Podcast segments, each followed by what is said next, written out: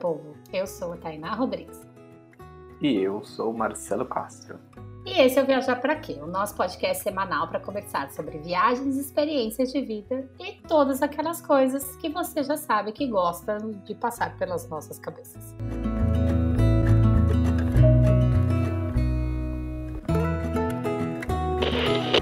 Começar esse episódio, que eu sei que você vai curtir muito, então a gente vou te pedir para fazer uma troca. A gente te dá um episódio muito legal e em troca disso você ajuda o quê? A disseminar a palavra do nosso convidado do dia para esse mundão por aí. Então vai lá, compartilha com seus amigos, compartilha com a sua família, que eu tenho certeza que teremos muitos ensinamentos e coisas divertidas no podcast de hoje, não é mesmo, meu querido? Absolutamente certeza. Isso, inclusive, é uma tradição do nosso Viajar para Quê, né? Sempre vem boas histórias, boas reflexões e um papo que constrói a gente. E se você quiser bater aquele papo maroto com a gente, agora o Viajar para Quê tem um canal exclusivo para falar com vocês. Criamos um Instagram. Então segue lá, arroba Viajar Pra Podcast. E, gente, aguardo comentários sobre a identidade visual que a gente criou para essa casinha nova, porque eu não tô aguentando de amor, tá tão lindo assim, modéstia à parte, né? Porque foi a gente que fez. Mas aguardamos comentários, sugestões e palpites e tudo mais que vocês quiserem dar lá pra gente. Então, lembrando, arroba Viajar Pra Podcast, a gente conversa com todos vocês por lá. Hoje conversaremos com um jornalista, produtor de conteúdo, empreendedor e, claro, né, amante de viagem, né? Ele já deu uma volta ao mundo e veio contar como é ser um corpo negro nesse planetinha que vivemos. Guilherme Soares Dias, seja super bem-vindo a Veja Pra Quê. Se apresente, quem é você na fila do pão? Obrigado, estou muito feliz com esse convite, Marcelo e Tainá. Bem feliz de poder contar um pouco da minha história aqui para o público de vocês. Eu acho que na fila das viagens, eu sou aquela pessoa que gosta de viajar pela estrada, que gosta de contar é, as descobertas que faz, por meio de blog, que gosta de estar com pessoas que, que, são dos lugares onde eu visito, que gosta de visitar lugares que nem sempre estão nos cartões postais e nos guias do que seria obrigatório fazer naquela viagem e que prefere se perder pelas ruas da cidade, fazer coisas que as pessoas daquele lugar fazem costumeiramente. E, e tenho muito prazer em poder contar essas histórias, em dividir e eu acho que cada vez mais tenho sido um viajante que está interessado em descobrir mais da cultura e dos lugares e das pessoas negras que vivem naquelas localidades. E é interessante que quando eu falo disso, as pessoas acham que eu estou só falando de países africanos ou de Salvador. Eu estou falando desses lugares, e são lugares que são especiais quando a gente fala de cultura e história negra. Mas eu estou falando de qualquer cidade brasileira ou, ou do mundo que você visita que você pode tentar descobrir onde estão essas pessoas e essas histórias. Guilherme, para dar o pontapé inicial da nossa conversa, conta pra gente. Viajar para quê, hein? Eu acho que eu viajo para me descobrir. Tem uma frase que eu gosto muito que é: quando você viaja, você descobre mais sobre o lugar de onde você vem. Eu acho que tem essa coisa da gente olhar para o lugar de onde a gente vem com mais beleza e ressignificar, mas tem a coisa também de conhecer o outro. Então, acho que eu viajo por essa inquietação de estar em movimento, e, é, e nesse caso é um estar em movimento literalmente, porque eu gosto do, do trajeto, eu gosto de, de viver né, esse trajeto, de, de, de ir viajando e de ver mudando essas paisagens. Então, acho que quando você vai por terra, eu, eu falei na resposta anterior, eu realmente gosto de viajar muito por terra. Eu não sou uma pessoa que tem problema de. tem medo de andar de avião ou não gosta, eu gosto. É muito prático, mas eu acho que a, a, a viagem de por estrada ela me traz uma outra sensação. Então, acho que é, eu viajo por conta dessa inquietude, dessa curiosidade e para estar e conhecer outras pessoas. E eu acho que cada vez que eu viajo, eu, eu me alimento. Eu, é como se eu, me, eu estivesse mais vivo quando eu estou viajando. E, e agora, na pandemia, que a gente está em casa, a gente está sem poder viajar, eu estou com muita saudade da estrada e das viagens e de poder experimentar outras, outras possibilidades, outras comidas, outros sotaques e outras culturas. Acho que isso que você falou tem muito relação com como que a, a gente gosta de viajar também. Né? O Marcelo fala muito sobre isso. Viajar de avião é legal pela sensação de você estar indo para um lugar muito longe. É, acho que é mais psicológico, assim, se fala, cara, eu indo para um lugar que, putz, se eu fosse de ônibus ia demorar dias, sabe, semanas. Mas que você ir de ônibus e estar em contato com as pessoas daquela realidade, né, que é quem pega ônibus, a gente vê coisas que jamais veria dentro do avião, né? Exatamente. E, e é muito interessante, né? Eu moro em São Paulo, na Barra Funda, e é muito perto da rodoviária da Barra Funda. São Paulo é uma cidade que tem três rodoviárias, né? E é interessante porque é, a rodoviária da Barra Funda aqui em São Paulo também é uma estação de metrô, né? Então, muitas vezes eu vou para para a estação de metrô pegar o metrô, mas eu fico olhando aquele movimento dos ônibus mesmo da rodoviária, essa movimentação, tentando imaginar para onde aquelas pessoas estão indo, de onde elas estão chegando. E eu próprio, eu, eu sou de Campo Grande, no Mato Grosso do Sul. Quando eu cheguei em São Paulo, eu cheguei pela rodoviária da Barra Funda, cheio de malas, cheio é, de livros, cheio de sonhos e, e com um monte de possibilidades e tentando né, dar certo nessa cidade que é São Paulo, que tantas outras pessoas vieram construir suas histórias aqui também. E, e eu acho que é, é, uma, é uma coisa muito mágica, essa coisa do ônibus, né? Eu brinco que eu ainda tenho vontade de alguma, eu nunca fiz isso assim, de alguma vez ir para rodoviária sem saber para onde eu vou, uma mala e pegar o ônibus pro, pro, pro próximo destino, assim, eu ainda vou fazer isso. é, já passou pela minha cabeça, você comprou o, o bilhete do, do próximo horário, né? A e gente vai. já fez isso, tonto já fez isso quando? A gente estava na rodoviária lá no, em Huaraz, a gente ia para algum lugar e aí tinha o banner lá do negócio escrito. Ah, verdade. É, Juan Chaco, o melhor lugar de surfista no Peru. A gente falou, hum, acho que a gente vai para lá. Aí a gente comprou a passagem e foi. Só que chegou lá, não tinha surfista nenhum, porque o mar estava todo revolto, que era época de chuva. Mas é uma sensação gostosa.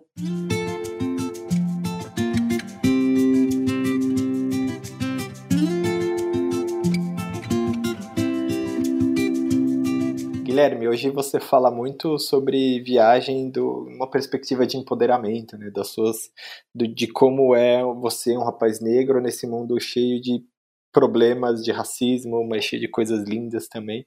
Mas a gente queria entender como surgiu, como você se conectou com viagem, né? Se veio da sua família ou se foi algo que surgiu a partir de uma busca interna sua? Conta pra gente. Eu comecei a viajar com a minha avó. É, a gente é de Campo Grande, do Mato Grosso do Sul, e ela tem irmãos espalhados pelo estado todo.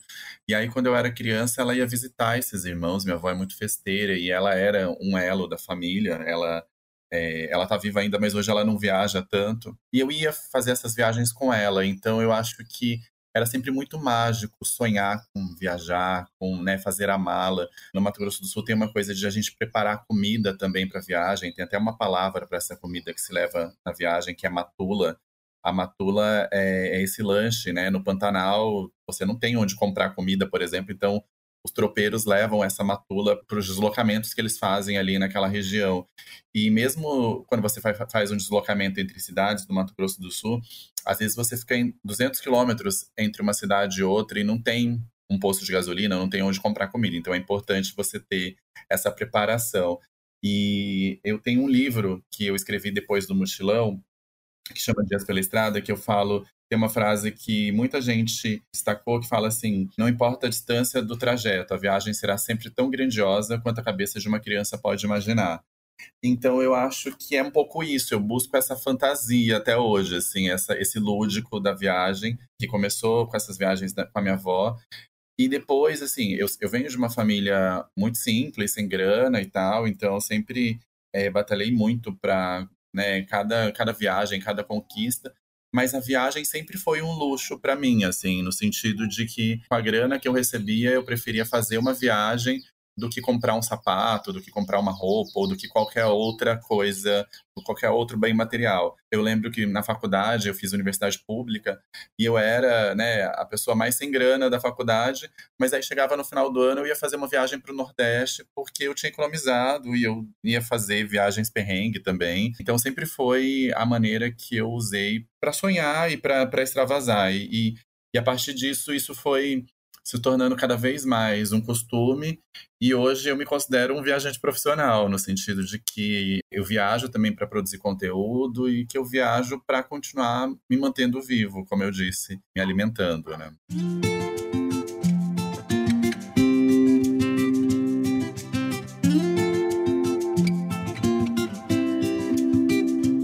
Uma coisa que você falou que eu acho que é interessante falar querendo ou não, essa sua vinda para São Paulo é, foi uma viagem, né? Foi meio que, como você falou, é uma cidade enorme, onde tantas pessoas vêm é, encontrar ou, ou, realizar os seus sonhos, ou tentar. Eu acho que São Paulo tem uma, uma aura de uma prosperidade financeira muito grande. E, e na verdade, é, eu não sou, eu não nasci em São Paulo, eu nasci em Maceió, mas eu moro em São Paulo desde os três meses, então eu não tenho como não falar que eu sou daqui, sabe?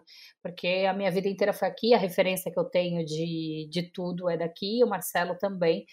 E é engraçado que a gente, como pessoas que estiveram na cidade sempre, eu tenho uma visão diferente da cidade, né? Eu acho que por mais que São Paulo tenha essa é, quem vê de fora acha, puta, é a cidade das oportunidades, como já foi durante muito tempo. Eu acho que é uma cidade que ela também te tira muito. É uma cidade muito muito cruel com as, com as pessoas no geral, com, principalmente com quem vem de fora. Como foi esse seu processo? Como você enxergou que São Paulo era, puta, eu vou para lá, vou tentar, é o lugar onde eu vou realizar meus sonhos? E como foi todo esse processo para você? É interessante porque, eh, sendo de Campo Grande e sendo jornalista, eu sempre tive sonho de morar em outra cidade maior para poder exercer essa função do jornalista com mais projeção e com, em veículos que tivessem é, um trabalho mais reconhecido e mais. Não que os veículos de lá não tivessem esse reconhecimento, mas o alcance é muito menor, né? Então, quando a gente mora fora do Sudeste, um, um, o Rio de Janeiro é muito uma referência, né? Porque, infelizmente, a televisão ainda mostra muito, né? Muito centrada no Rio e em São Paulo, mas as novelas, enfim, então, acho que eu tinha um pouco do imaginário do Rio. E aí eu acho que a primeira vez que eu vim para São Paulo, que foi 2007, eu achei tudo grandioso e tudo muito, mas eu tive uma sensação de que eu moraria, eu daria conta de morar em São Paulo e, e seria legal. E eu lembro dessa primeira experiência, que eu acho que tem a ver com a nossa conversa, que eu passei uma semana em São Paulo sendo turista. E São Paulo é uma cidade muito foda para ser turista, porque tem muita coisa, as pessoas não veem São Paulo como uma cidade turística como veem o Rio de Janeiro, Salvador e outras cidades. Mas São Paulo tem muita coisa. Acho que nessa uma semana eu fiquei com a sensação de que eu não conheci nada e que eu tinha muitas outras coisas para desbravar.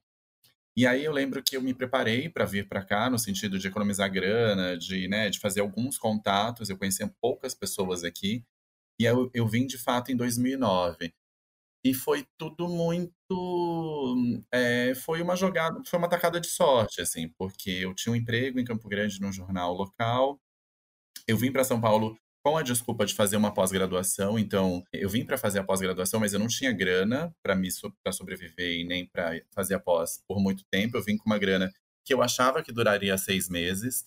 Mas São Paulo é uma cidade cara, principalmente para quem está vindo de outras regiões do Brasil. É caro comer, é caro aluguel, é caro o transporte público, é, é mais caro do que em outras cidades. Então, aquela grana que eu achei que duraria seis meses, na verdade, daria para três. Então eu tinha que conseguir um trabalho em três meses no máximo. Senão eu precisaria voltar para Campo Grande, porque é isso, eu não tenho uma família que conseguiria me ajudar financeiramente aqui. E aí foi muito. É, eu, tive uma sorte ali, tinha uma construção, eu, eu, eu realmente estava procurando emprego, e aí, Em algum momento eu comecei a procurar emprego em várias outras áreas, que não só no jornalismo, porque eu realmente queria ficar em São Paulo. Então eu não me importava com o que eu ia fazer. Eu queria viver essa experiência de estar aqui. Para mim era quase como se fosse intercâmbio, mesmo que se fosse aquele um ano e meio que duraria pós-graduação, mas a minha intenção era ficar mais. E aí depois de dois meses eu lembro que eu consegui um lugar para morar, que é o apartamento onde eu moro até hoje, na Barra Funda. Eu, eu alugo o mesmo lugar e um trabalho. E aquele trabalho foi a minha garantia de hum, check-in mesmo em São Paulo, assim, a minha garantia de que eu ficaria aqui. E eu acho que a primeira coisa que mais me incomodou em São Paulo foi a poluição sonora, porque nos primeiros dois meses eu morava num lugar que tinha obras na rua, tinha obras de um shopping, tinha muito barulho de trânsito. E eu lembro que eu não ficava nem um minuto do dia sem ouvir muito barulho. E isso me incomodava muito. E no começo, quando a gente está tentando fazer a vida virar em São Paulo, eu sou capricorniano, então sou workaholic. São Paulo é uma cidade workaholic, então acho que por, por algum tempo eu trabalhei mais do que eu deveria para conseguir me manter, para conseguir garantir que eu não ia precisar voltar para Campo Grande. E, e, depois eu fui percebendo que eu poderia buscar é, a minha qualidade de vida, assim. Uma outra coisa que São Paulo faz com você é, tipo, tem aqueles guias de jornais no fim de semana que você abre e tem 100 atrações. E aí eu, como era de fora, eu não tinha acesso a todas aquelas coisas. Então era meio como se eu tentasse fazer tudo. E aí depois eu comecei a me dar o direito de não fazer nada um domingo todo, de, de ter menos amigos. Uma coisa que eu critico muito em São Paulo é o que eu chamo de over, over agenda, assim. Por exemplo, às vezes, estou falando de períodos fora pandemia, tá? É, mas às vezes falo para um amigo assim, ah, tô com muita saudade de você, queria muito te ver. E seu amigo fala assim, eu também quero muito te ver. Ah, quando você pode? Aí você vai bater a agenda, você só pode daqui 15 dias. Mas daqui 15 dias, os meus problemas, as minhas alegrias já são outras. Eu queria já passou a vontade. É, eu queria ver meu amigo essa semana, né? Eu não sei se daqui 15 dias eu realmente vou poder. E, e eu acho que São Paulo a gente tem que fazer essa construção, né? De, de, de, de, ver, de priorizar as coisas que realmente são importantes, de tentar fazer menos coisas e de tentar curtir a sua cidade, assim. É, é, é um pouco disso. Eu falei da Barra Funda, que é o lugar onde eu moro, porque às vezes eu não me sinto morando em São Paulo, eu me sinto morando na Barra Funda. Porque é isso, a cidade é grande demais. Então, quando eu vou para uma outra região da cidade, é quase como se eu estivesse viajando, né? É uma meu... função, né? É, o meu companheiro, ele, ele é originalmente da cidade de Ademar, ele, ele é, hoje a gente mora junto. Mas, assim, quando a gente precisava se ver, era uma hora, uma hora e meia. Isso é uma viagem, né? É um deslocamento. E quando você vai para a cidade de Ademar, é um outro clima, é uma outra, as pessoas se comportam de outra maneira, então é outra cidade, querendo ou não.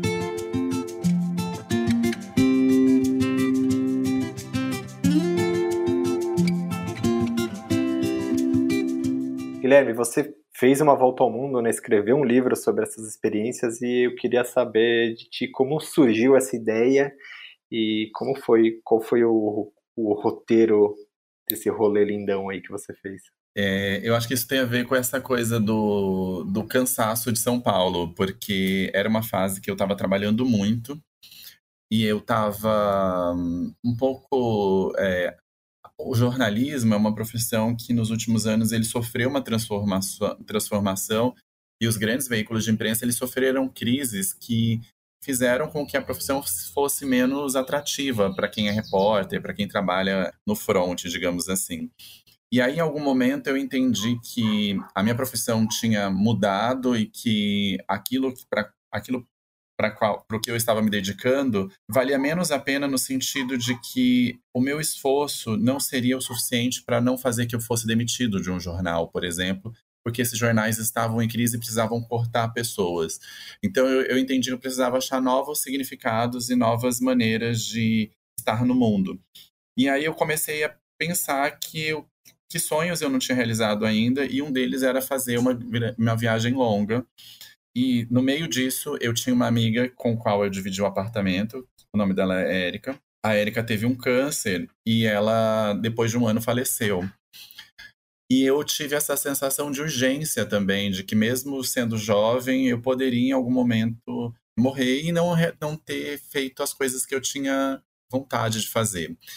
E aí, no ano de 2015, eu me planejei, fiquei um ano juntando grana e adotei várias estratégias desde parar de gastar com qualquer coisa, de comprar, nunca mais comer na rua, cortar aplicativo de carro, enfim, ter renda extra. Então eu passei a ter frilas que me davam, para além do meu salário, eu fazia outros trabalhos para no, no, né, nos outros períodos para fazer com que minha, minha grana rendesse. E aí eu juntei essa grana e em 2016 eu fui fazer o, o mochilão.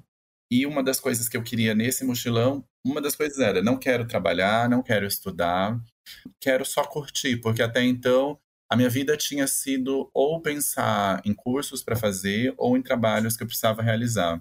A minha passagem de ida era para Lisboa, a minha volta era do Marrocos, que é ali perto, mas eu, eu fiz uma passagem que era que eu poderia trocar, então eu, eu, eu troquei essa passagem em algum momento, porque eu queria ter essa possibilidade de chegar num lugar e falar assim, nossa, gostei muito dessa cidade e vou ficar uma semana e nem um dia, como eu tinha planejado.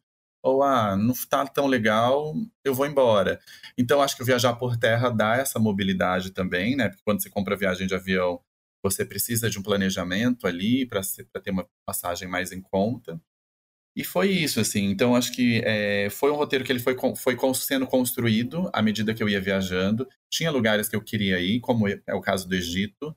Eu acabei fazendo 25 países nesse um ano e três meses. Mas eu brinco que se eu voltasse sem conhecer o Egito, eu ia voltar frustrado, como se eu não tivesse conhecido nenhum país. E por que essa pira pelo Egito? É uma, é uma pira é, também da infância, assim. Eu, na infância eu era muito apaixonado pela história do Egito. Eu gosto muito de Chaves Chapolin e eu adorava os episódios que eles faziam no Egito e lia. Por que, que você quer ir para o Egito? Ah, por isso que encontra o Chaves.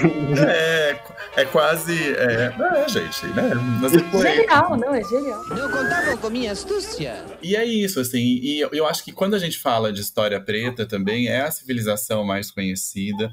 Não é à toa que, por exemplo, no Carnaval da Bahia eles fazem tanta referência ao Egito. É, e é interessante que, assim, é, é, também quando a gente fala dessa história preta, todas as histórias que são culturalmente muito fortes, há uma tentativa de embranquecimento. Então, quando você vê retratados egípcios, você vê muitas vezes eles retratados brancos nos filmes. É uma coisa que aconteceu com o escritor Machado de Assis, por exemplo, também. Então, acho que era uma busca mesmo de conhecer esse lugar e de ver qual era. E o Egito é um lugar muito foda, porque é isso, assim, eu acho que eu fiquei muito lendo a história e não fui, não li nada sobre como é o Egito atualmente, né? E o Egito é um país muito. É, é, primeiro que é um país assim, é bastante muçulmano, a cultura muçulmana é bastante forte. Então você vai ver muita mulher de burca, é, você não vai encontrar bebida alcoólica para comprar nem nos lugares turísticos, porque tem uma, uma espécie ali de proibição. Não que seja proibido beber, mas você quase eles não têm esse costume, então você quase não vai ver. É um país que fala pouco inglês, então você vai ter dificuldade, porque é, fora do turismo, fora do turismo ninguém fala outra língua que não há, senão árabe. E como eu não falo árabe, eu ficava muito vendido. Mas ao mesmo tempo, é um país onde as pessoas me reconheciam como de lá. Então, eu ficava, eu passava despercebido só que elas vinham o tempo todo falar comigo em árabe, e aí eu tinha que falar que eu não falava árabe. tá gesticulando. É. E, e foi isso, assim. Então acho que esse. E aí foi. E aí também o meu roteiro do mochilão, ele também previa encontrar amigos. Eu tinha alguns amigos que moravam na Europa. E aí, quando eu cheguei na Tailândia, eu tinha uma, uns amigos que moravam na Austrália, que eu queria vê-los. E aí eu acabei conseguindo vê-los, porque eu tinha uma regra no meu mochilão que é assim, não quero gastar tempo com visto, por exemplo. Então, assim, descartei a China, que é um país que precisa de visto, descartei Estados Unidos, descartei países que são mais chatinhos o visto. E a Austrália, apesar de precisar de visto, foi muito fácil, assim, é, uma, é um negócio que se faz pelo site, e aí na, na mesma hora eles já me aprovaram e eu já, já tinha a possibilidade de visitá-los. Então, é, foi uma construção que foi rolando, eu também não tinha, eu tinha previsão de ficar um ano, acabei ficando um ano e três meses. Então foi uma coisa que foi sendo construída mesmo. E acho que foi a melhor coisa que eu já fiz na vida. Tenho vontade de fazer outros, tenho vontade de fazer isso de novo, assim, de algum momento deixar os trabalhos, deixar as coisas que eu tô fazendo e, e me jogar na estrada por um longo período. E para quem tem esse sonho, eu acho que a minha dica é vá. Assim, não se não se prenda a se preparar tanto, não se prenda a tantos planejamentos. Acho que você precisa, claro, se planejar, precisa juntar uma grana, mas você precisa ir, é, se jogar, porque as coisas também vão acontecendo.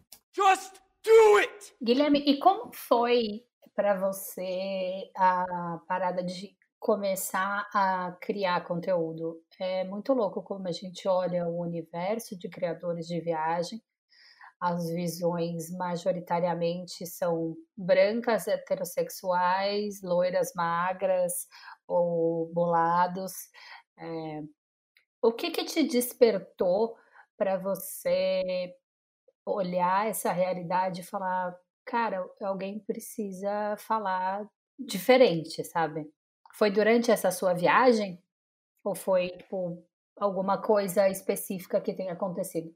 Foi, foi um processo. Eu sou jornalista, então eu já, é, eu já escrevia, né? Eu tenho essa facilidade de escrever. Antes da viagem, eu fiz um blog que eu queria dividir as coisas da viagem no blog. Só que perto da viagem, um mês antes, que era quando eu ia fazer a estreia do blog, anunciar que eu ia fazer o um mochilão, eu entendi que eu não queria ter essa responsabilidade durante a viagem, porque eu trabalho escrevendo. Então eu pensei, se eu tiver um blog, as pessoas vão começar a me cobrar de que querem ler sobre tal coisa, que querem que eu vá para tal lugar. Job, né?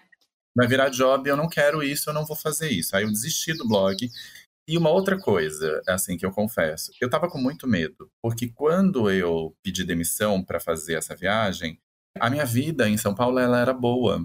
Eu gostava do lugar onde eu trabalhava, eu gostava do meu do lugar onde eu morava, eu gostava, né, eu tinha um relacionamento, eu tinha várias coisas, eu tinha amigos, uma vida boa. Só que quando eu larguei tudo isso e fui pro mundo, a minha vida foi ótima. Então, se eu não é, deixasse essa zona de conforto, eu nunca ia viver aquelas coisas ótimas que eu vivi. Mas o meu medo era de que minha vida não fosse tão boa e eu desistisse e voltasse para casa, que para mim era, é, o meu compromisso era só comigo mesmo. Mas se eu tivesse um blog, eu tinha, eu, eu ia ter que ter esse compromisso. E aí, durante o mochilão, eu fui escrevendo coisas que era, por exemplo, estou na frente da pirâmide do Egito, estou muito emocionado, preciso falar sobre isso. E aí eu escrevia. E esses relatos viraram um livro, que é o Dias pela Estrada, que eu falei anteriormente. E quando eu voltei, é, só que assim, a, a, ele virou um livro pós-mochilão. A ideia no início era, tipo, ter um diário de viagens meu mesmo, que eu escrevia quando eu tivesse vontade. Pós-mochilão, eu dividi, é, eu, eu lancei o livro e aí eu fui para as redes sociais falar que eu estava lançando o livro, que eu tinha feito um mochilão.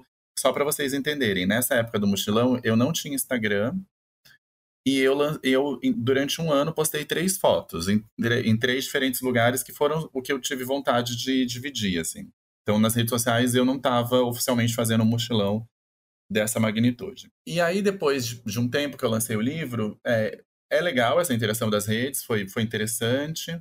Eu estava no Atacama, trabalhando numa agência, tentando trabalhar, e aí eu percebi que eu não conseguia trabalho porque uma das questões eu percebi que era porque eu era negro, porque o Chile é muito racista e as pessoas que trabalhavam em agências naquele momento eu percebi que todas eram brancas. E aí eu falei, cara, eu preciso escrever sobre isso. E aí eu escrevi não só sobre isso que eu estava sentindo, mas sobre todas as questões é, de racismo que eu tinha passado durante a viagem. E é um texto que chama Como é ser um corpo negro pelo mundo. É, é um texto que tem no meu, no meu site, no Guia Negro. E esse texto viralizou muito porque eu publiquei nos grupos de mochileiros. E até então, isso era 2017, o Facebook era muito forte nessa época. É, até então, isso não estava sendo discutido a projeção que a gente está discutindo hoje. Já tinha outras pessoas que falavam sobre isso, mas esse assunto ainda não tinha ganhado a projeção que ganhou hoje. E, aquele, e, e naqueles comentários do Facebook, de um dos grupos, foi, foram cerca de mil comentários em poucas horas. Metade das pessoas falando que aquilo era mimimi, que ah, elas também já tinham sido revistadas alguma vez no aeroporto. E óbvio, todo mundo já foi revistado alguma vez no aeroporto, mas quando você é uma pessoa negra, isso é estrutural, isso infelizmente acontece todas as vezes, e acontece às vezes de formas que você mais violentas, mais agressivas, e, e você percebe que às vezes você é a única pessoa que está passando por isso de uma fila toda. Então você percebe que isso é resultado de um racismo estrutural. É, e, e tinha uma outra metade de comentários dizendo que, poxa, que foda, eu nunca tinha visto uma pessoa negra falando sobre esse viés. é, continue escrevendo. Tipo, por favor, fala, fale, fale de tal lugar, fale de tal coisa. E aquilo foi um incentivo, assim, para mim. E aí eu lembro que o meu segundo texto já foi assim, 30 lugares de cultura negra para você conhecer. E aí eu peguei aquela, aquele blog que eu tinha feito antes da viagem, que tava, ele estava tava lá parado, ele não tinha nenhuma publicação. Eu coloquei ele no ar é, com esses textos. E aí, a partir dali, que foi agosto de 2017, foi o final do mochilão, portanto, eu comecei a postar é, muito despretensiosamente, no sentido de que eu queria. Eu, assim, despretensiosamente no sentido de que eu não sabia que isso ia. É, que depois de três anos eu estaria escrevendo sobre isso e que é, hoje a gente estaria com uma projeção maior.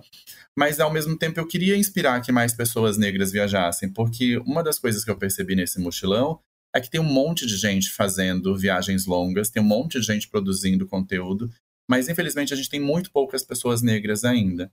Então eu queria me posicionar exatamente para falar dessas pessoas negras viajando. E nesse momento era muito forte falar sobre mulheres viajando sozinhas, por exemplo, que é muito importante porque aposto que quando a Tainá viaja sozinha é diferente de quando o Marcelo viaja sozinho ou do que quando eu viajo sozinho.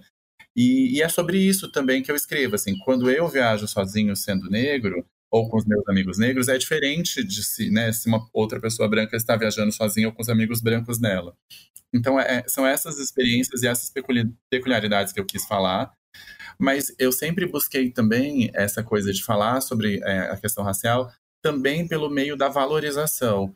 Então, eu quero falar, eu quero despertar o desejo das pessoas de irem para Palmares, por exemplo, que é um lugar é, em Alagoas que é um dos maiores centros de resistência do Brasil é, que, que é uma fortaleza do povo negro, mas que pouca gente sabe que pode ser visitado, que pouca gente deseja, porque a, as mídias tradicionais, os outros blogs de viagem também, falam um pouco desses destinos que tem a ver com a cultura e história negra. Então, acho que foi aí que eu quis entrar nesse, nesse, nesse viés.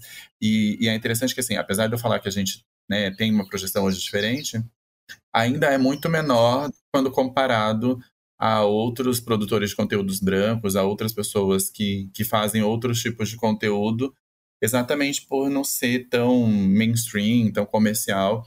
Mas é, é esse o trabalho que eu acredito que eu vou continuar fazendo. E isso que você falou sobre criar conteúdo de especi específico de alguma coisa, eu não tenho a menor dúvida de que para você ainda é uma, uma tarefa muito mais difícil, por eu e o Marcelo estarmos dentro de dos padrões mais aceitados pela sociedade, mas a gente fala sobre um assunto que muitas vezes as pessoas preferem fechar os olhos, né? Ah, eu não quero saber disso aqui, não quero saber de cultura quilombola, não quero saber de pescador, não quero saber de nada disso, eu quero ir para saber de outlet em Miami, sabe? Então a gente também, muitas vezes, como criador de conteúdo, tipo, é, é, exaustivo, assim, sabe? Ao mesmo tempo que você sabe que tá no caminho certo, que é uma coisa que você faz, que você ama e entende que aquilo é necessário, exatamente isso que você falou, foge do mainstream, ele não tem tanta repercussão quanto as outras coisas têm, né? Eu acho que é um trabalho que é, é ele é quase de formiguinha, mas que ele vai se alimentando também por, pelos depoimentos que chegam, né, das pessoas dizendo que mudaram a maneira de viajar depois que viram é, os posts, que mudaram a maneira como encaravam é, determinados lugares, que descobriram um, um, lugar novo, né, como Palmares, por exemplo. Lá no blog tem essa dica, né, de quem, quem é quem quer para Palmares, você encontra como é, quais são as experiências que você vai encontrar lá e como chegar até lá.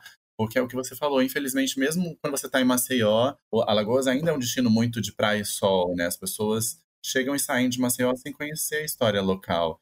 Então, é importante a gente chegar nesses lugares e, e saber, né, que lugar é esse, que, que, que essas pessoas, né, estão fazendo culturalmente, o que, que tem para conhecer nesse lugar, para além dessas praias belíssimas, que óbvio que tô, eu também vou passar alguns dias nas praias belíssimas de Maceió, mas eu preciso chegar a Palmares e entender aquela história que está lá é, e que não está sendo contada, né? Você falando, né, do quanto as histórias não são contadas, eu lembro quando a gente estava no Chile, a gente foi numa comunidade indígena no Chile, no sul do Chile, uma comunidade Mapuche, que é uma etnia lá que é bem forte, vai ter uma luta bem, bem grande de reconhecimento de terra, similar com o que acontece aqui no Brasil. E aí a gente estava fazendo, produzindo mini documentário, né, para contar a história deles, que eles trabalhavam com turismo comunitário lá, tal. E, e aí uma das, das falas, né, do líder indígena lá, ele falava que tipo os brancos sempre contam as histórias de todo mundo, né? Eles têm esse privilégio que é dado naturalmente, assim, por eles explorarem, por eles, enfim. E, mas que che tá, chegou um ponto em que, tipo, o, os brancos têm que contar as histórias deles e deixar que nós, indígenas, contamos as nossas, porque é sempre na a, a história sempre foi contada na perspectiva do homem branco. Então, tipo, a história da colonização do Brasil, do tipo de todas as desgraças que aconteceu aqui, ou e se aconteceu alguma coisa boa, sempre é na perspectiva do homem branco, sabe? Nunca tem uma, um outro olhar nessa história, sabe? Não tem o olhar dos, dos pretos que chegaram aqui escravizados, sofreram, morreram, etc, etc, etc. Ou se tem, é sempre muito relegado, assim, fica muito em segundo plano. Indígena é a mesma coisa. Acho que as comunidades tradicionais sofrem muito disso, né? Os quilombolas, enfim. E acho que de alguma forma é, você contando você contando as suas experiências pelo mundo a partir das, do seu olhar do seu olhar que enxerga os problemas que enxerga o racismo que enxerga as belezas quando tem as belezas mesmo que enxerga o empoderamento da, dos pretos nos lugares bacanas que você vai sabe? Isso você, você acaba se conectando naturalmente com um monte de outras pessoas que que estão aí para consumir esse tipo de conteúdo sabe é evidentemente que, tipo, você falar sobre Paris e Torre Eiffel, você vai atrair mais gente, porque, enfim, o mundo é tem dessas coisas, mas você acaba atraindo pessoas que têm essa visão parecida com a sua e ela gruda em você, sabe? Porque essa é uma, é uma história que só você pode contar. Não é, eu não consigo contar e nenhum outro parceiro seu consegue contar a vida que você está vivendo, sabe? Acho que isso, isso que nos tipo, nos acalenta e nos dá força para seguir contando as nossas histórias, sabe? E dar protagonismo quando precisa ser dado protagonismo a outras pessoas, sabe? Não, isso que ele falou sobre quando recebe um relato, isso é muito real, assim, é, a gente sempre bate muito nessa tecla de às vezes as pessoas mandam uma mensagem que tipo você fala, cara, é isso sabe? Eu não preciso ter milhões de seguidores, eu preciso ter meia dúzia dessas pessoas que sejam tocadas entendam o que eu estou falando e, e é para elas que eu faço, sabe? Eu acredito que você deva se sentir muito assim também. Com certeza, é o salário satisfação, né? Eu brinco. Que né, não é grana, Achei mas. É ótima é... essa definição, né? Só que satisfação não paga boleto, tá, pessoal? Exato, a gente também precisa pagar os boletos, porque é isso, né? Viajar custa dinheiro, morar em um lugar custa dinheiro, internet tem, custa dinheiro. E, e aí você falou, né, da, das coisas que a gente vai descobrindo, né, e tal. E, e assim, uma. É, quando em, em, algum momento esse ano teve uma é, o meu eu tive uma polêmica aí que, que, algumas pessoas me conheceram nessa polêmica que foi com a Associação Brasileira de Viagens de blogs de viagem. É, eu me inscrevi para fazer parte da associação e eles consideraram que o Guia Negro não era um blog de viagem. E muito porque para além de viagens a gente fala de cultura. E, e mesmo quando a gente fala de viagens a gente fala de viagens num outro de um outro ponto assim então, é, por exemplo, uma das matérias que eu cito, você falou de Paris, eu lembrei disso, era uma matéria da Carol Conká, a cantora, dizendo que todo mundo precisava ir para um bairro lá em Paris que chama Chateau Rouge. É um bairro que tem muitas pessoas africanas, então você encontra restaurantes, você encontra tecidos africanos, você encontra baladinhas, e, e, ela recomenda que as pessoas pretas cheguem até esse bairro porque elas vão se sentir em casa. E aí essa era uma dica que a gente dá. E aí eles não consideravam esse tipo de conteúdo conteúdo de viagem. E aí, assim, é, é, eu, falo, eu falo de quanto isso é, é uma visão limitada, porque eu estava falando disso com uma amiga ontem, assim, do quanto a gente gosta de falar de cultura, porque é a cultura que incentiva a gente a viajar, né? Quando a gente vê um filme, a gente vê um lugar que nos inspira, a gente quer conhecer aquele lugar. Quando a gente lê um livro, ou quando a gente conhece um personagem inspirador, a gente quer conhecer mais da história, do lugar de onde ele veio. Então, eu acho que são coisas que são é, estão intrinsecamente ligadas e não dá para falar de uma coisa sem a outra. Então, acho que é, é, um pouco esse trabalho que, que a gente vai tentando fazer e, e revelar no, no Guia Negro. Nossa, eu não sabia disso, que para fazer parte aí da associação tem que ser blog de viagem de ponto turístico e não né? blog de viagem de cultura. E, e aí foi engraçado porque assim, a polêmica foi que o nome da associação é RBBV, que é Rede Brasileira de Blogueiros de Viagem. Aí eu renomeei eles para Rede Branca de Blogueiros de Viagem. Porque quando você vai olhar, só tem pessoas brancas com a mesma visão de viagens, com aquele e aquela mesma patotinha assim, classe média alta, que viaja de determinada maneira, que enxerga o mundo sobre determinado viés. Sou rica! E, e é isso, assim, acho que viajar é mais. É, é isso que você falou, né? Assim.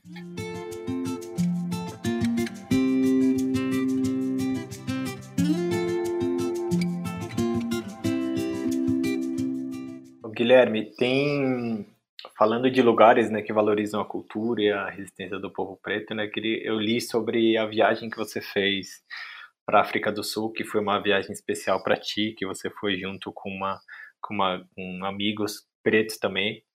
E, e, também por conta do próprio lugar, né, que é um lugar que tem um peso simbólico de resistência, de, de mostrar que o povo preto também pode ter e precisa ter tanto respeito e dignidade quanto os próprios brancos. Eu queria que você contasse dessa viagem pra gente, como foi para ti, enfim. Foi uma viagem muito legal, assim. Primeiro que você chega no aeroporto da África do Sul, é o aeroporto de Joanesburgo chama Old Tambo. O, o, ele foi um advogado que lutou pelo fim do apartheid. Tem uma estátua dele enorme no aeroporto. E aí o tempo, aí você troca o dinheiro e aí você recebe cédulas com a cara do Nelson Mandela, que foi um outro líder pelo fim do apartheid. Você vai andando nas ruas e você vai o tempo todo se vendo, não só nas pessoas das ruas, como é o caso de Salvador, por exemplo, que eu me vejo nas pessoas das ruas, mas eu ligo a televisão em Salvador, eu ainda vejo majoritariamente pessoas brancas, mesmo na TV local, mesmo quando estou na programação de Salvador. É, e na África do Sul, não, você está o tempo todo vendo pessoas pretas nas, nos outdoors, é, nos, é, quando você ouve, vê, vê notícias dos políticos, você percebe que os políticos de lá são pretos. Então, eu acho que é um país que soube ressignificar muito bem. E eu digo ressignificar porque até 94 a gente tinha esse sistema de exclusão das pessoas negras dos, dos, é, dos espaços. E hoje a gente tem essa ressignificação. É um país muito diverso. Então, é um país que tem pessoas pretas mais retintas, tem pessoas pretas mais claras, tem, india, tem muitos indianos que moram lá, tem muitos chineses, tem pessoas brancas. Então, eu achei o país muito parecido com o Brasil. As pessoas são muito amáveis, são muito queridas.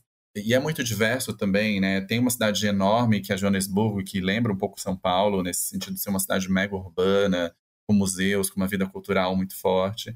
Tem uma cidade é, é, super instagramável, que é Cape Town, que tem, é, lembra o Rio, que tem montanha, tem mar, uma cidade muito bonita de paisagens.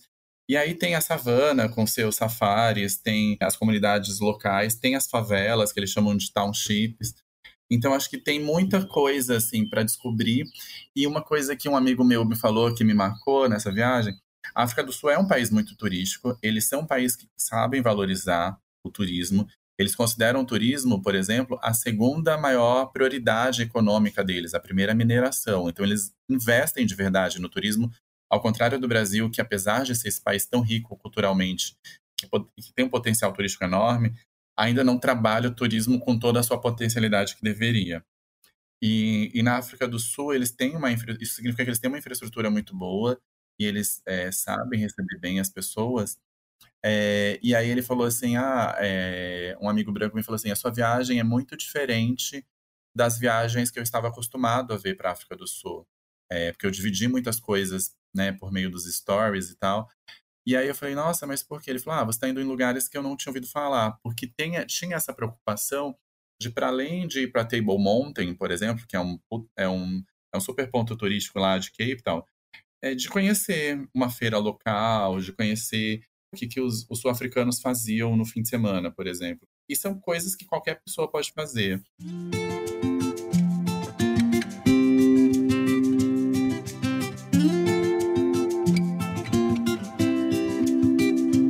Você acabou de falar um pouco sobre essa diferença, né, de é, em Salvador ver muito muito negro, mas que a televisão ainda é extremamente branca.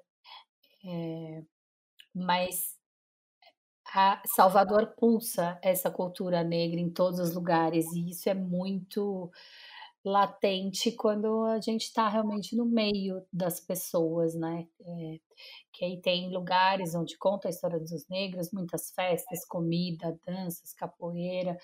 É, a gente sabe que você já foi para lá, que Salvador tem um gostinho especial. Eu queria que você contasse alguma experiência marcante que você teve na cidade. Eu não só fui para lá, como eu moro em Salvador três meses do ano, que eu não sou bobo. eu, Aproveita. É, eu fico, eu passo o verão em Salvador geralmente e eu acho que a minha primeira, eu vou contar da minha primeira experiência em 2005, quando eu fui para lá a primeira vez eu tive a sensação de que eu já tinha estado em Salvador, que eu estava voltando para um lugar que eu já conhecia, eu estava me reconectando com uma história que era minha. E, eu tenho muito isso até hoje, assim, todas as vezes que eu, que eu piso na cidade, eu sinto uma energia muito forte. E uma coisa que eu lembro de Salvador, é, dessas últimas visitas aí, é, nesses últimos três anos que eu, eu fui para a cidade para ficar um tempo maior, eu lembro a primeira vez que eu peguei o trem para ir para o subúrbio ferroviário.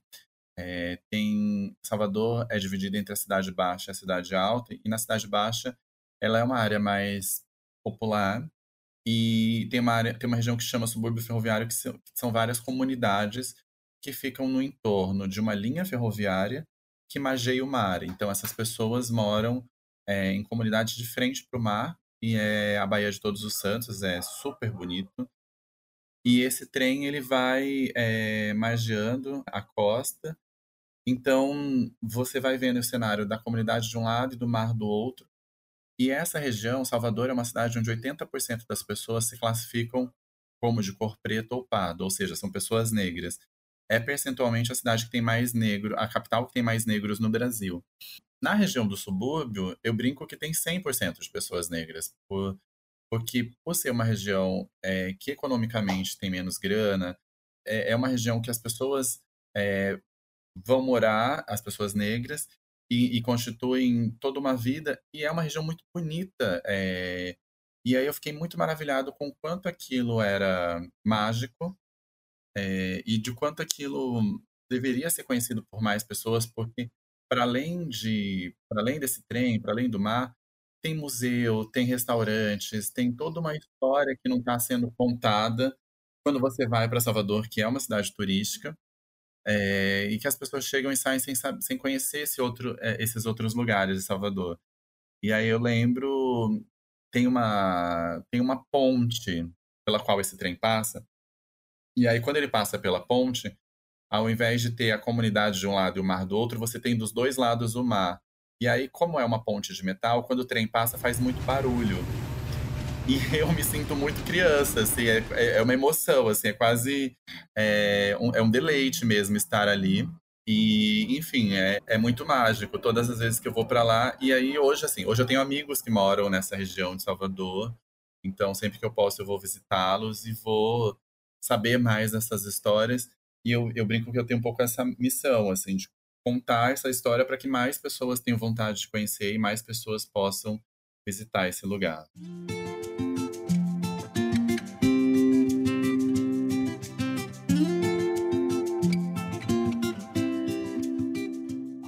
Viajar te, te ajudou a entender melhor a sua ancestralidade, suas raízes, a, as raízes do povo preto? Eu acho que. É, eu acho que viajar tem uma coisa do sair da zona de conforto também, né? É, no Brasil, eu sou um, um negro de pele clara, então no Brasil nem sempre eu sou alvo de olhares e, ou, de, ou de situações de racismo. Quando eu estou viajando na Europa, por exemplo, isso, isso some. Eu sou só uma pessoa negra e, e, e eu passo por mais situações é, indesejáveis do que quando eu estou no Brasil. Então, eu acho que isso me dá uma vontade de, é, para além de sofrer ou não racismo, eu já tinha um trabalho de militância, já tinha um trabalho junto ao movimento negro, mas eu acho que isso dá uma urgência de que sim, eu preciso fazer alguma coisa e falar sobre isso, né? Eu não posso simplesmente sofrer é, determinadas coisas e, e, e, deixar que isso passe batido, é, porque senão a gente vai continuar vivendo isso, né? Ao mesmo tempo em que ser uma pessoa negra no mundo me conecta com outras pessoas negras. Então, tem uma coisa que eu não sei se vocês sabem, isso é muito forte nos Estados Unidos e isso tem crescido no Brasil, que é um, uma espécie de reconhecimento das pessoas negras quando elas estão na rua. Então, quando eu estou andando na rua e vem uma outra pessoa negra, a gente faz uma espécie de sinal ali de que a gente reconheceu, de que tem uma irmandade ali. E, de, e aí, às vezes, você continua. É um semi, às vezes é um semi-sorriso, às vezes é uma levantada de sobrancelha, às vezes é só um olhar, mas é um, é um auto-reconhecimento ali no outro. E, e, a partir, às vezes é só esse olhar ou só esse sorriso, mas isso já melhora o seu dia.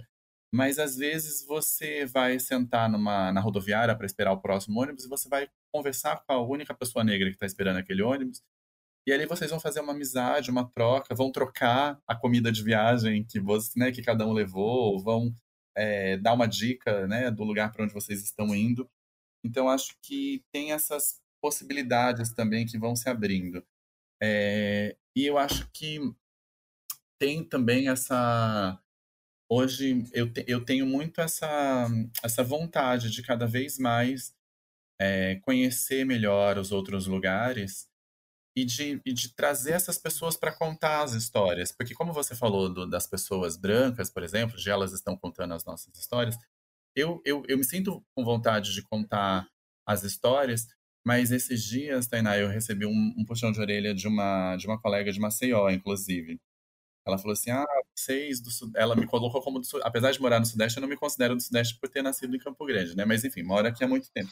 Vocês do Sudeste estão acostumados a falar pelo Nordeste. As pessoas do Nordeste também precisam contar né, as histórias e tal. E era uma bronca que ela estava dando em relação a um evento que não era eu que estava organizando, que não tinha pessoas do Nordeste no evento. E eu acho que é uma mudança válida e necessária. Assim, eu acho que a gente precisa cada vez mais aumentar a diversidade na diversidade. Então, assim, apesar de ser um homem negro, eu sou um homem, eu sou um homem é, cisgênero. Então, assim, eu preciso de uma pessoa trans me contando como é ser trans viajando. Eu preciso, não, não sou eu que tenho que escrever esse texto. Eu preciso de uma pessoa com deficiência me contando como é essa peculiaridade de quando ela viaja é, para os lugares com, com a deficiência dela. Então, cada um tem é, a dor e delícia de ser quem é e cada um pode contar melhor essa história. E aí, assim, as pessoas também às vezes confundem lugar de fala com lugar de cala. É óbvio que eu preciso falar sobre isso também. É óbvio que, apesar de não viver com deficiência, eu preciso falar sobre as pessoas com deficiência. É óbvio que eu preciso falar sobre as pessoas trans e sobre o Nordeste. Mas eu também preciso, em determinado momento, ouvir essas pessoas e trazê-las para falar. Então, eu acho que quando eu viajo. Eu, eu é que falar eu... também é diferente de cagar regra, né? Eu acho que. Exato. Tem Exato. esse ponto. Hum. E, e é isso. Eu nem sei se eu respondi a sua pergunta ou se eu fugi muito dela. Eu acho que tem. Eu, eu lembrei agora aconteceu em uma das comunidades que a gente estava, quando a gente estava no Chile, né? A gente foi para uma comunidade de turismo comunitário que era tipo um, um, lugar muito bonito, assim, perto do deserto do Atacama e passava umas baleias, era uma vila de pescador bem pequenininha, assim, e passava muita baleia lá no, no verão tal, e pouquíssimas pessoas conhecem, e, e, eu lembro que a gente foi lá e a gente fez um vídeo com eles, eles contando a história deles, e eu lembro quando terminou quando a gente mandou o vídeo para eles, a moça tipo respondeu o e-mail e falou: "Nossa, que, que lindo! Agora a gente tem um, um vídeo com a gente contando a nossa história, sabe? E, e acho que isso deixou a gente tão contente porque tipo, tudo bem, éramos nós lá editando o vídeo, não sei o que, mas quem era o protagonista daquela história eram as pessoas, sabe? Não era a gente falando como como é viver em Tinharal de Aceituno, que é a comunidade que a gente foi, sabe? Eram eles contando a vida deles lá, sabe? Acho que isso e isso pra gente sempre foi muito poderoso, assim, de, de dar de dar voz para essa galera, para essas pessoas, sabe? Sempre quando a gente vai para um lugar que assim, tipo uma comunidade tradicional, a gente quer de alguma forma é, ajudá-los a, a fazer com que a voz deles chegue mais longe, seja a gente fazendo um vídeo para eles, seja a gente é, fazendo fotos para eles, sabe? Então acho que isso é é um negócio que para a gente sempre tipo tocou assim desde o começo quando a gente começou a, conhecer o turismo comunitário, conhecer comunidades tradicionais, a gente já a gente já tipo se ligou que os protagonistas são eles, sabe? A gente vai contar como foi a nossa experiência nesse lugar, em um determinado momento a gente conta. Mas, cara, eles são os protagonistas, sabe? Eles precisam eles mesmos contar a sua própria história, eles precisam ter a representatividade, porque, cara, só. Ah, até porque a vida inteira foi contada por outra pessoa, né? É, e é uma coisa que, tipo, pra gente que, que tipo, tá no, na pirâmide do privilégio, né, de brancos, tivemos todos os privilégios que tivemos na nossa vida, sabe, é muito o, o que você falou, por exemplo, do, dos outdoors na África do Sul, de estar tá representado com muitas pessoas pretas, muito mais do que os brancos, sabe? Isso é uma coisa que, tipo, pra gente sempre foi dado, sabe? É uma coisa que é natural, a gente nunca parou para pensar, porque sempre foi assim aqui no Brasil, sabe? Você, tipo, você mesmo falando em Salvador, é, é a capital que tem mais negros, mas na TV continua tendo muito mais brancos, sabe? Você vê novela, tipo, de pessoa branca que tá, tipo, que toma um bronzeado para interpretar um preto numa novela, sabe? Porque é o protagonista, sabe? Ah, então... Giovanna Antonelli fez uma japonesa, gente, pelo amor de Deus, já começa por aí, tá tudo errado. Não, e fez também na. Teve uma novela que passou em Salvador que ela foi protagonista e, tipo, mal tinha preto na, no casting da, da novela, sabe? Então sempre foi assim. É, ninguém lembra muito, mas teve uma novela que a Priscila Fantin, que tem olho verde, fez uma indígena em Alma Gêmea. Nossa, é verdade. Ai, meu Deus do céu. E isso sempre foi muito dado pra gente, sabe? Foi sempre muito natural. A vida é assim, sabe? Tipo, nunca, nunca teve um questionamento do porquê assim, sabe? E acho que Tipo, tanto a, a sua colega te questionando, falando, a gente precisa ter a nossa voz, precisa estar tá nesses lugares para contar como que é a nossa visão, sabe? E eu acho que precisa muito, assim, em, em relação à viagem, nem se compara, sabe? O negócio, tipo, turismo, além de ser, tipo, uma potencialidade econômica e comercial isso, tipo, para vender o destino com um, um negócio muito maior, muito potente e imersivo, né? É, é um negócio que precisa porque eles precisam contar as histórias deles, sabe? Eles, tipo, eles precisam se apropriar, quer dizer, eles já são apropriados, né? A gente precisa dar espaço para eles. Exato. É, e é, quem me falou isso, aliás, foi a Erika Rocha. Ela tem uma empresa que chama Alagoas Cultural, que é uma das empresas que organiza passeios para Palmares e ela faz um passeio lá que é chama Dança Negra, que ela conta um pouco dessa história preta de Maceió que também é muito apagada. É, e, e, é um pouco disso, assim, a gente já está falando há muito tempo, eu não preciso que ninguém me dê voz, a Érica não precisa que ninguém dê voz, a gente só precisa que as pessoas que já tenham projeção emprestem esse microfone para que a, a, nossa voz ganhe mais alcance, né? Então, é, é isso que a gente está pedindo para as pessoas. E quem não está fazendo isso está reforçando esse sistema, né? Tem uma, uma frase da Angela Davis que fala isso, né? Que num, numa sociedade racista como a qual a gente vive, com como é a que a gente vive, se você não pratica o antirracismo, você está sendo racista, porque você não está combatendo um sistema de exclusão que é que vem de muitos anos, que foi dado, como você disse, mas que a gente precisa fazer alguma coisa, né? Cada um precisa no seu dia a dia olhar para o lado e pensar como eu posso é, ter mais diversidade nas minhas ações e combater o racismo e outras é, exclusões que estão à minha volta. É, viajar fazendo escolhas mais conscientes, né? E não indo só no, no mais fácil, no, no que já te é dado, né?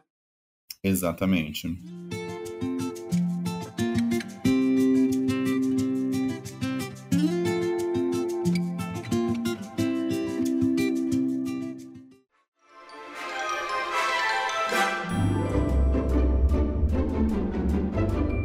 Guilherme, passamos para o momento rapidinhas do viajar para quê? Aquele momento onde a gente faz perguntas rápidas, você não precisa obrigatoriamente explicar as suas respostas caso você não queira.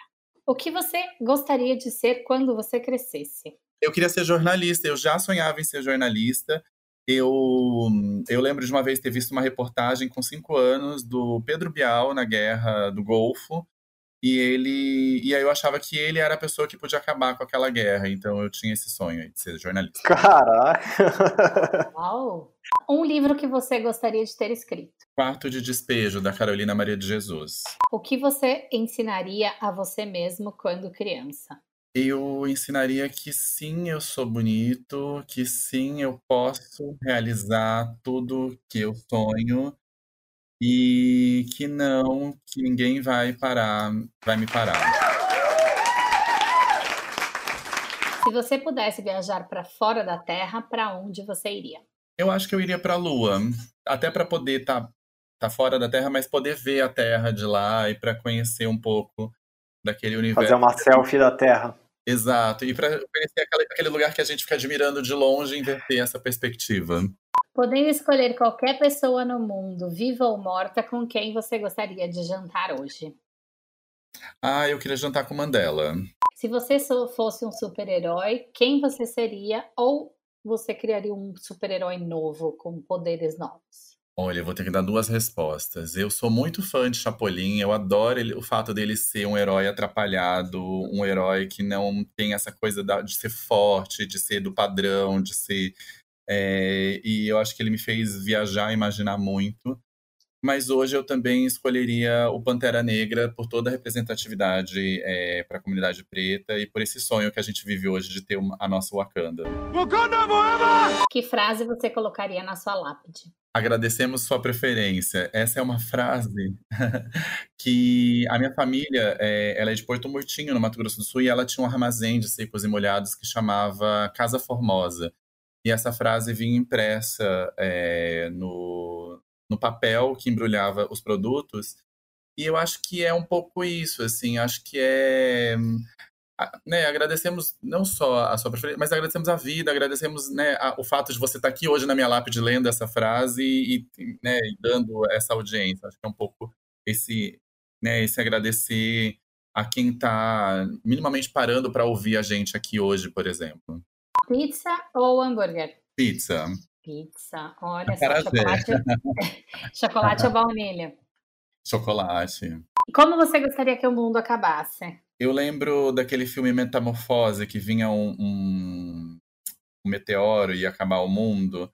Eu acho que é um pouco disso, assim, que a gente fosse avisado com alguma antecedência que o mundo fosse acabar e a gente tivesse pelo menos 24 horas para fazer as últimas coisas e eu acho que eu faria um pouco como uma das personagens, assim, eu organizaria um piquenique com coisas e chamaria, né, as pessoas mais próximas para estar junto comigo.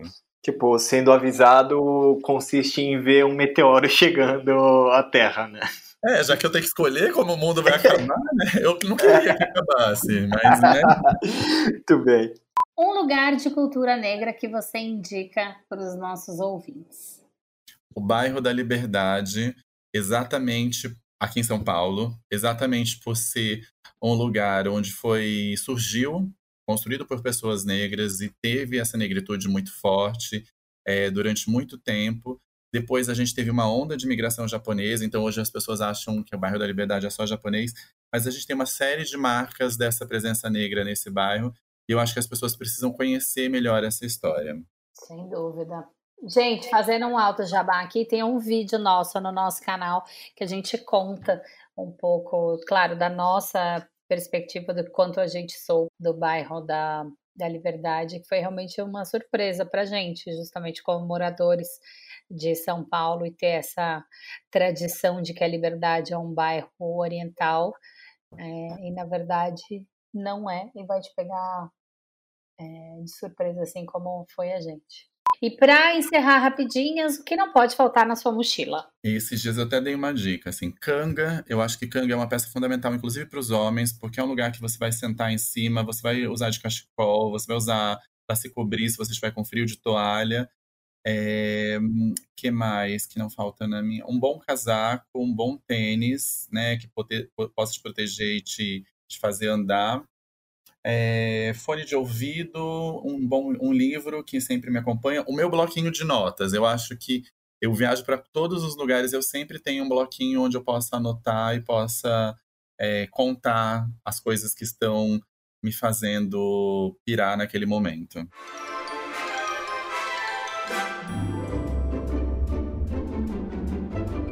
Guilherme, conte para os nossos ouvintes onde as pessoas podem encontrar os seus relatos, seus textos, é, conversar contigo. É, esse é o seu jabá.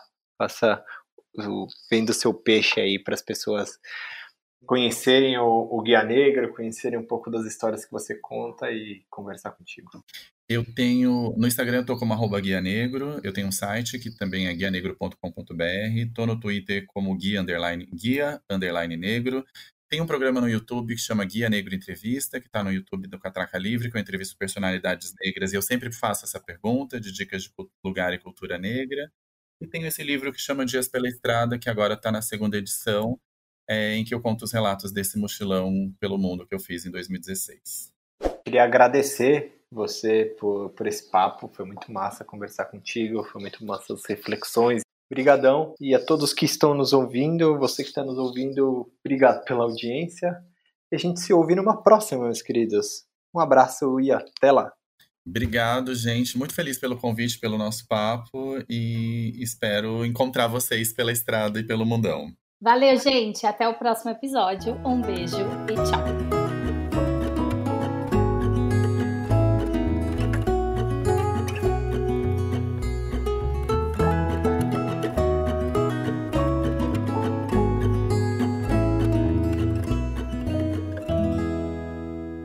Viajar Pra Quê é produzido e apresentado por Marcelo Castro e Tainá Rodrigues e editado por Breno Santos.